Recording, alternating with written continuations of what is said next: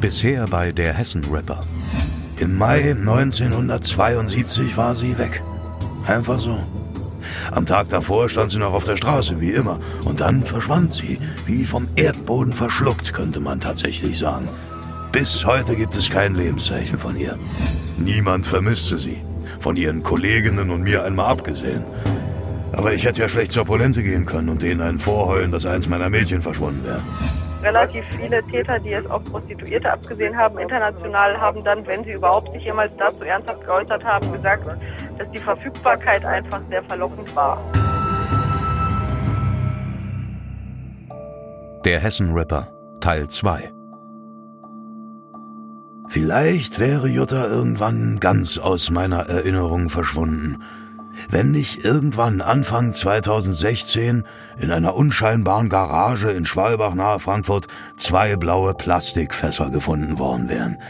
Ich habe über den Fund in der Zeitung gelesen.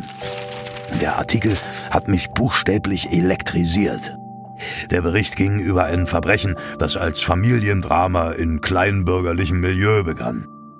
2014 starb der Kleinunternehmer Manfred Seel im Alter von 67 Jahren an Speiseröhrenkrebs. Gemeinsam mit einem Kompagnon hatte er eine Gartenbau- und Entrümpelungsbutze in Schwalbach am Taunus betrieben und wenige Monate zuvor war bereits Seels Ehefrau verstorben.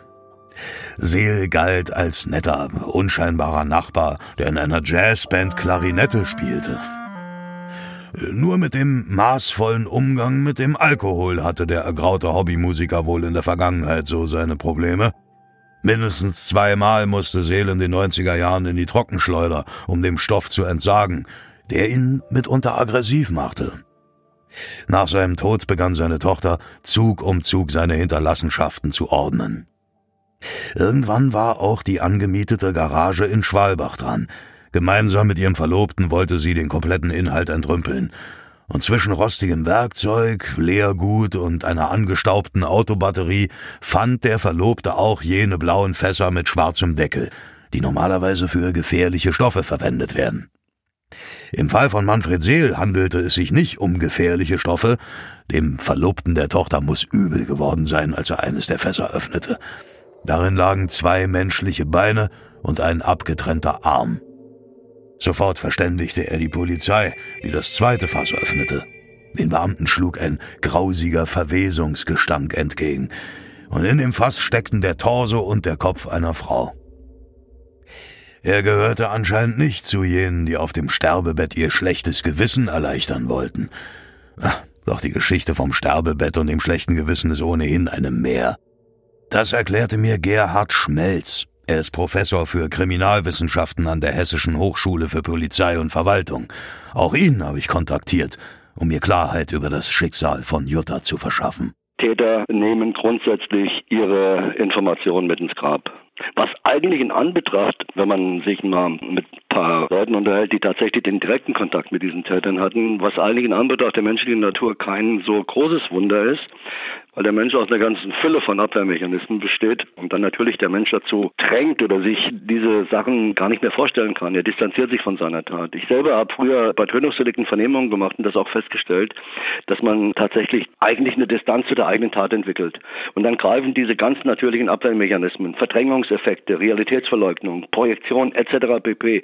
Sodass also tatsächlich ein Täter sagt, nee, ich kann das ja eigentlich gar nicht gewesen sein. Und dann ist das Geständnis auch am Sterbebett eigentlich relativ unwahrscheinlich. Äh, ich kenne, glaube ich, außer Filmbeiträgen keinen einzigen Fall in der Realität, wo das erfolgt ist. Im Gegenteil, je mehr Zeit vergeht, desto besser verdrängen Täter und desto größer wird die Distanz zu der eigenen Tat. Auch Festnahmen nach 10, 15 Jahren zeigen das deutlich. Ja, die haben eine Familie gegründet, die haben Kinder, die denken, Anführungszeichen, überhaupt gar nicht mehr an diese Tat und werden dann, wenn sie ermittelt werden, beispielsweise im Zusammenhang mit DNA, hat man ja diese nachträglichen Ermittlungen des Öfteren, weil es früher diese DNA-Möglichkeiten nicht gab, da sind die ganz erstaunt, dass ermittelt werden, ja. Und die Polizeibeamten sind ganz erstaunt, um wen sich es da als Täter handelt, ja. Alles ehrbare Familienväter, verheiratet mit Kindern, konnte man sich gar nicht vorstellen. Ist aber so. Wer die Tote war aus den beiden Fässern in Manfred Seels Garage, das blieb nicht lange geheim.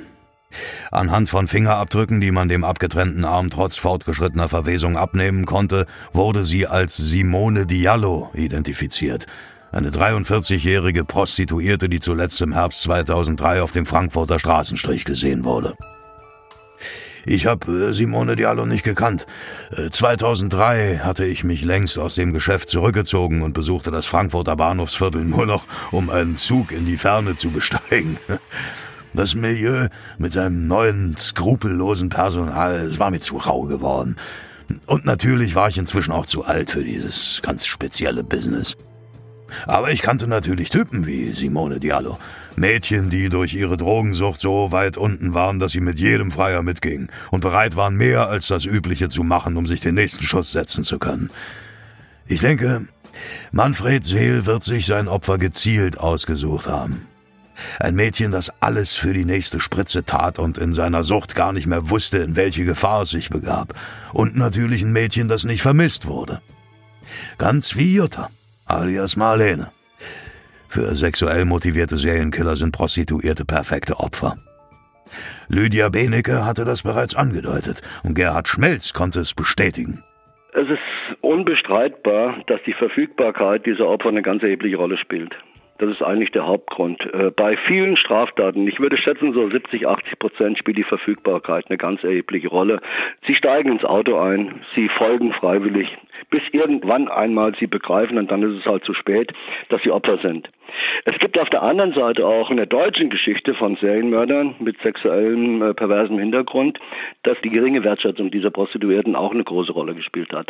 Aber das sind Einzelfällen. Insgesamt, ich würde sagen, mindestens zwei Drittel und mehr, ist es tatsächlich die Tatsache, dass sie verfügbar sind, die Opfer.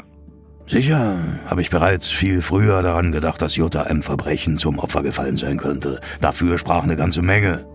Morde an Prostituierten sind ja keine Seltenheit. Aber erst als die blauen Fässer in der Schwalbacher Garage gefunden wurden und ich ein Foto des mutmaßlichen Mörders Manfred Seel in der Zeitung sah, wurde der Gedanke zur fixen Idee. Denn ich erkannte Seel auf dem Foto wieder.